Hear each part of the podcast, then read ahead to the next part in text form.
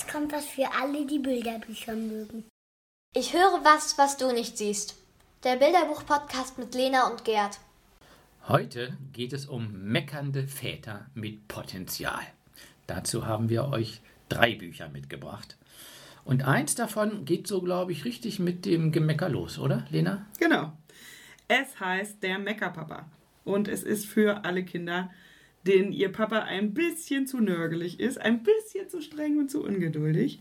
Denn so geht es auch dem kleinen Jungen in dem Buch, der von seinem Papa erzählt. Er ist mal wieder schwer genervt von ihm, weil als er das Glas umkommt, da meckert Papa, als er mit dreckigen Schuhen reinkommt, meckert Papa, als er die Hände nicht richtig weg.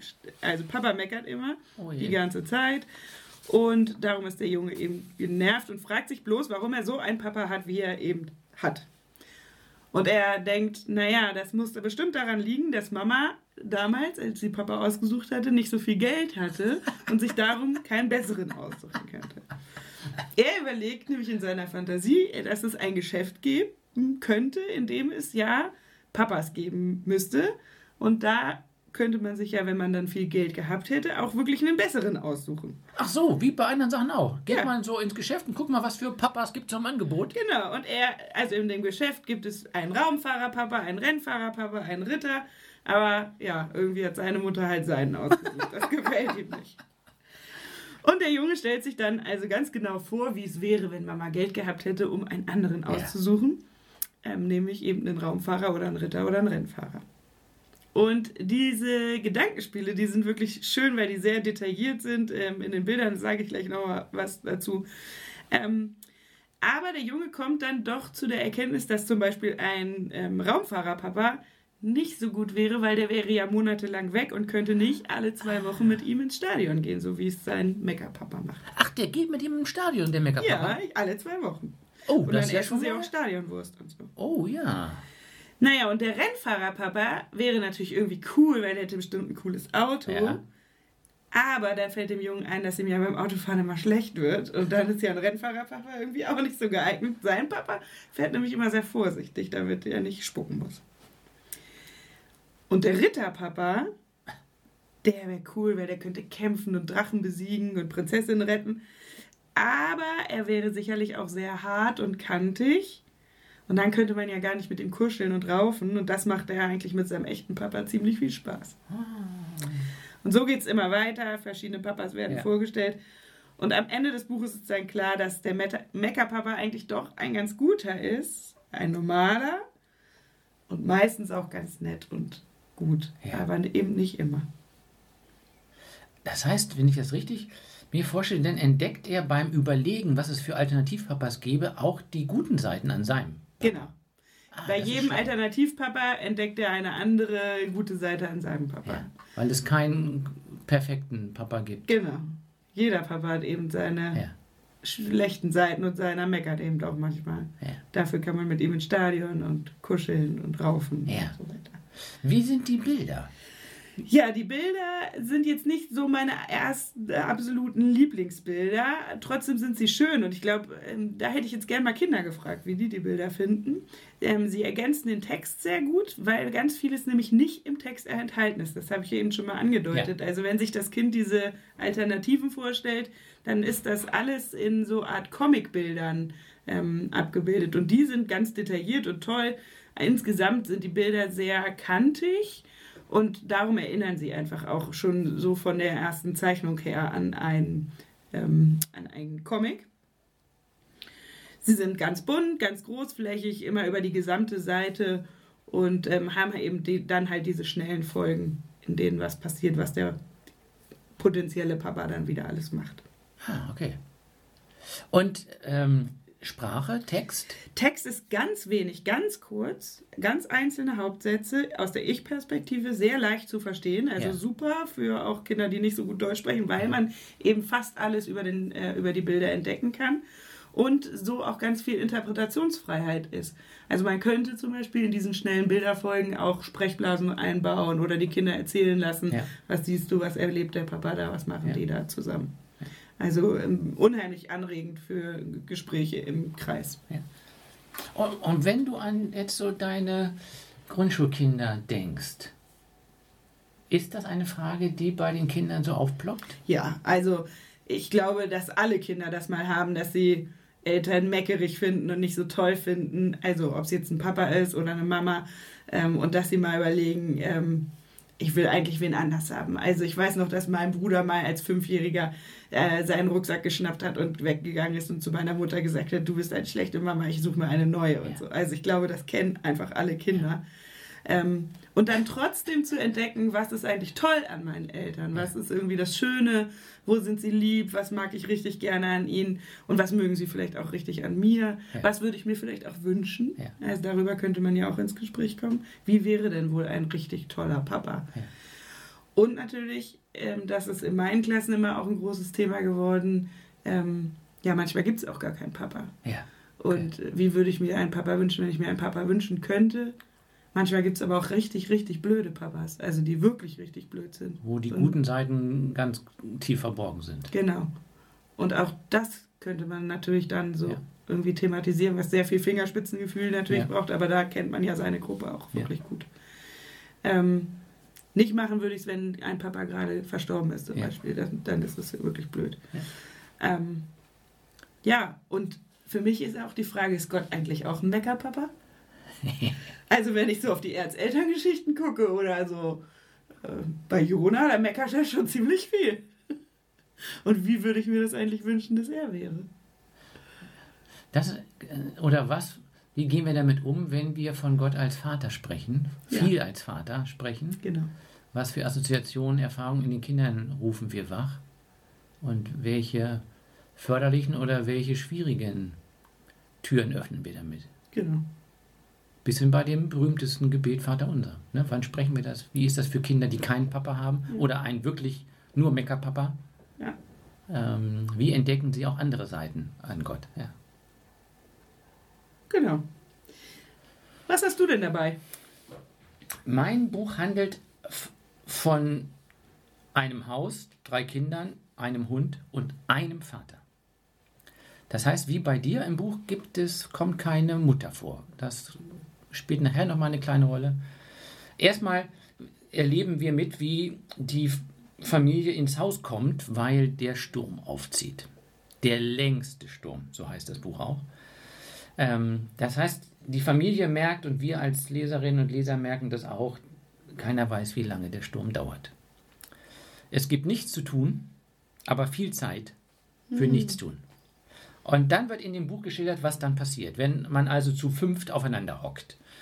Erst ist so die Langeweile, dann gibt es so kleine einzelne Konflikte, die Anspannung steigt, ähm, man sieht, wie sie sich gegenseitig immer ein bisschen mehr auf die Nerven gehen, bis dem alleinerziehenden Vater die Sicherung durchbrennt und der alle anbrüllt. Dann hast du so eine Seite, so einen brüllenden Vater, also das Gemecker sozusagen nochmal potenziert. Und zugleich sehen wir die Überforderung von dem Papa. Äh, Und dann geht das Buch so weiter. Nach dem Krach ziehen sie sich zurück, so jeder für sich. Sie haben zum Glück ein Haus, wo das möglich ist. Äh, weil es ist immer noch besser so, als dass man immer wütend wird. Und dann gibt es eine Wende in dem Buch. Äh, ein Gewitter in diesem Sturm mit einem richtig krachenden Blitz und Donner. Und dann plötzlich rücken sie zusammen, also alle landen dann e- letztendlich bei Papa im Bett. Also die ungefähr 13, 14-jährige Tochter, genauso wie der Dackel. ja. Sie rücken zusammen, sprichwörtlich und auch gefühlsmäßig. Und dann wird es langsam besser. So. Auch, obwohl der Sturm noch nicht zu Ende ist. Aber das Gewitter ist zu Ende irgendwann. Das Gewitter ist zu Ende, der Sturm auch noch nicht, also die können noch nicht raus. Ähm, und was, wie das, das geschildert wird, das ist einer der Punkte, weswegen ich dieses Buch so toll finde. Weil ähm, nach dieser Nacht, wo sie dann bei Kerzenschein im Bett zusammen hocken und die Angst langsam wieder abebbt vor diesem großen Blitz, ähm, heißt es, der Sturm war immer noch da, aber wir konnten es irgendwie besser machen. Also erzählt vermutlich die älteste Tochter, so wie es steht. Und ähm, wir sehen es auf den Bildern auch, wie sie so, dann spielen sie miteinander und dann heißt es aber, manchmal waren wir immer noch wütend, aber es hielt nicht so lange an. Dann sehen wir, wie der Papa Pancakes backt. Ähm, und dann kommt so ein Satz, es ist schwer zu sagen, was zu dieser Veränderung geführt hatte. So, und das finde ich toll. Es ist nicht sofort besser. Ähm, Und es wird auch nicht ganz einfach erklärt. Nee, sondern das gibt ganz viel Spielraum, auch wenn man über dieses Buch spricht, woran liegt das wohl, was machen sie jetzt anders oder was machen, was machen sie so ähnlich. Und dann entdeckt man schon Sachen. Man entdeckt zum Beispiel, dass der Papa jetzt ab und zu auch wirklich mitspielt. Vorher war er eher so der Aufpasser, der Genervte. Und jetzt macht er auch Quatsch. Sehen wir so ein paar Bilder. Also das gefällt mir gut. Und dann gibt es am Ende, und das ist der zweite Punkt, weswegen ich das Buch toll finde, ähm, dann sehen wir also, wie das Licht zunimmt. So, so ähnlich wie bei, ähm, ähm, bei manchen unserer Büchern, wo wir merken, Licht und Schatten ist wirklich ein tolles Element in diesen Büchern. Hier ist das auch so. Ähm, wie das Licht zunimmt äh, und wie sie merken, der Sturm hört langsam auf und dann eine Szene, dann sehen wir sie so von hinten, als ob wir im Wohnzimmer stünden. Die Haustür ist auf und wir sehen so raus und von draußen kommt so ein ganz gelber Schein rein. So. Ah, der Sturm ist zu Ende. Der Sturm ist zu Ende. Und dann ist es nicht zu Ende, richtig toll, das Buch, sondern noch eine Seite weiter. Und dann heißt es nur, und, es, und wir hatten viel zu tun. Und dann sehen wir nämlich den ganzen Garten und die, die Sturmschäden. Ich habe es beim ersten Mal nicht gesehen, wenn ich ehrlich bin. Erst beim dritten Mal sehen. Ach, guck, der Schaukelreifen liegt auf der Erde. Ey, das Baummoos ist ja weg. Oh, da fehlt ein ganzer Baum. Und wir sehen, wie sie Äste sammeln. wie der jüngste der Kinder dem Hund hinterher hechelt, der nämlich auch einen Ast im Maul hat. Also, es gab viel zu tun und das ist gut. Jetzt hast du schon ein bisschen gesagt, die Bilder arbeiten da mit so Licht, Hell, Dunkel-Elementen. Wie sind die Bilder sonst so? Das ist interessant. Ich fand, ich fand die Story schon immer gut, gleich beim ersten Mal lesen. Die Bilder oh, sind, die sind comic-ähnlich, so wie bei deinem Buch und auch so ein bisschen, also manchmal richtig so die ganze Seite dunkelblau und die Figuren nur so schwarze Umrisse. Ähm, im, beim mehrfachen Lesen bin ich richtig begeistert, weil wir die Gefühle, obwohl es manchmal so umrissartig nur ist, die Gefühle sofort erkennen können. Ähm, und weil die Bilder, so ähnlich wie bei deinem Buch, wichtig sind, um den Text zu ergänzen. Also zum Beispiel, als es so schlimmer wurde, dann heißt es nur, die ganze Zeit so zusammen zu Hause zu sein war komisch. Aber bald war es nicht mehr komisch dann schlimm. Und es wurde schlimmer. Und auf der Seite sehen wir acht, neun kleine Szenen und wir wissen sofort durch diese Details, worum es geht. Die zwei Brüder, die sich um ein Buch streiten, der Dackel, äh, der eine Socke wegnimmt und der Papa, der so langsam kurz vorm Explodieren ist. Also die Bilder zeigen das wunderbar.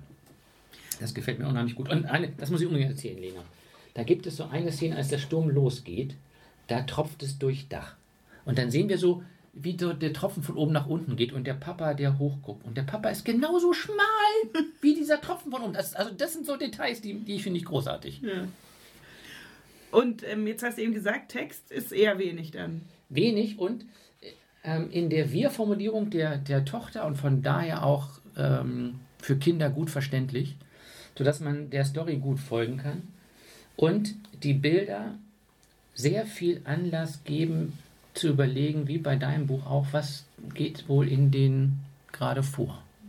Weil es manche Bilder gibt, da sehen wir auf einer Doppelseite alle, alle Kinder in ihren unterschiedlichen Ecken oder Zimmern und sind sofort dabei, was ist jetzt gerade. Ähm, und das heißt, in das Nachdenken kommen, wie ist es, wenn man jetzt so lange aufeinander hockt?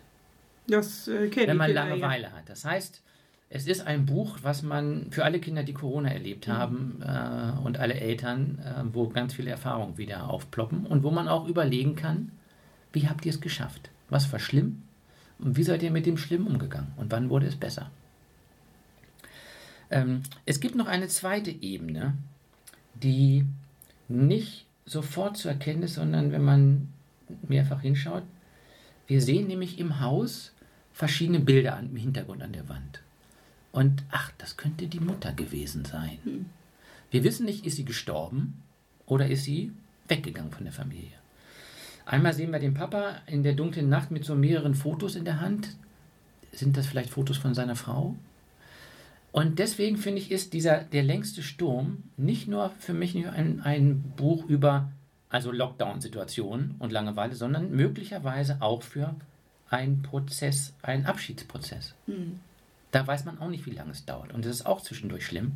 Und dieses Buch schafft es, so die Hoffnung wieder wachzurufen. So.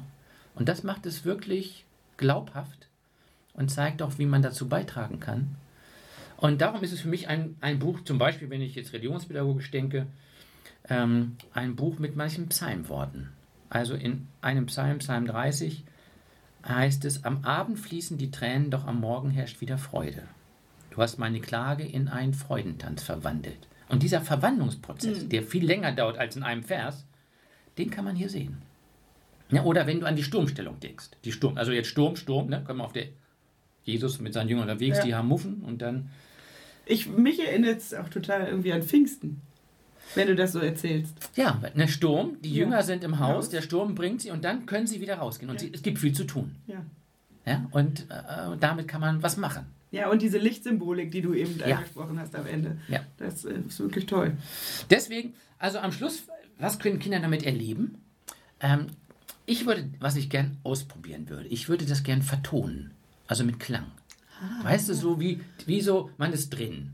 Und dann wie so ein bisschen Sturm und dann wie die Langeweile, die es so breit macht. Und wie in der Langeweile so ein bisschen Spannung auftaucht. Ne?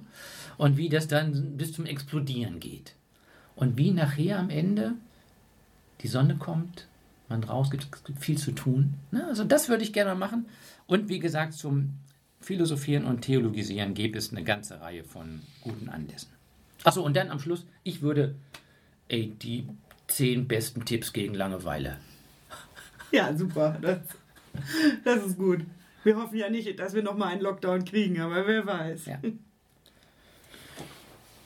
Und dann, ah, richtig, wir haben ja noch ein Buch, wo es ja um, äh, geht ja heute um Väter, um Krise, um Gemecker, um Erwachsene.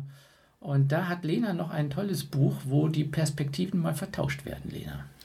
Genau, das Buch heißt, wenn du Nein sagst, stirbt ein Kaninchen. Ups. Und es gibt ja so diese Sprüche, die Eltern gern ihren Kindern sagen, ne? wenn du viel, zu viel Fernsehen guckst, dann kriegst du viereckige Augen oder wenn du noch was trinkst nach dem Eis, kriegst du Bauchschmerzen. Ja. Also so Drohungen.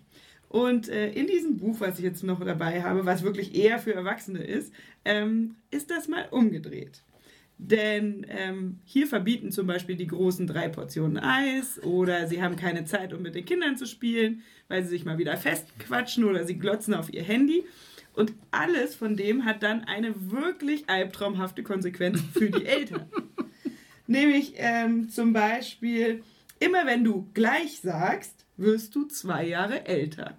Und dann sieht man so ein Bild, wo die, äh, das Kind auf der Toilette sitzt und Hilfe von der Mama braucht. Ach so, und die Mama sagt gleich. Die- Genau, Mama sagt gleich, weil sie wieder irgendwas Besseres zu tun hat. Und dann siehst du auf dem nächsten Bild so, wie sich zwei Omas einen guten Tag sagen und die Kinder sind aber noch ganz klein, weil die Mama schon so alt ja cool. geworden ist.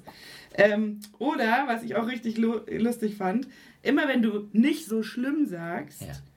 verliert dein Verein. Ah, ja. Da hat sich nämlich ein Junge wehgetan. Mama sagt nicht so schlimm und dann verliert Mamas Verein. Mama heult wie ein Schlosshund. Also so welche Sachen. Und es ist wirklich ein richtig lustiges Buch, in dem mal die Kinder so zurückschlagen und äh, den Eltern auch sehr humorvoll den Spiegel vorhalten, was wir Erwachsenen doch immer manchmal so ja Ne- in der Nebensache den Kindern eigentlich ähm, sagen und damit auch antun. ja. Also diese berühmten Wenn-Dann-Sätze, die so die Macht der Erwachsenen ausspielen können. Ja. Genau. Und um zu schließen mit den viereckigen Augen, wenn du zu viel auf dein Handy glotzt, Ja, dann kriegst du rechteckige Augen. aber jetzt sind die Eltern gemeint. Genau. Sehr gut. Das waren unsere Bücher von heute. Der längste Sturm von Dan Jaccarino. Von Ulf K., der Me Meckerpapa. Und Wenn du Nein sagst, stirbt ein Kaninchen von Rike Durst. Wie immer findet ihr die Angaben auf unserer Homepage www.rpi-locum.de. Tschüss, bis zum nächsten Mal.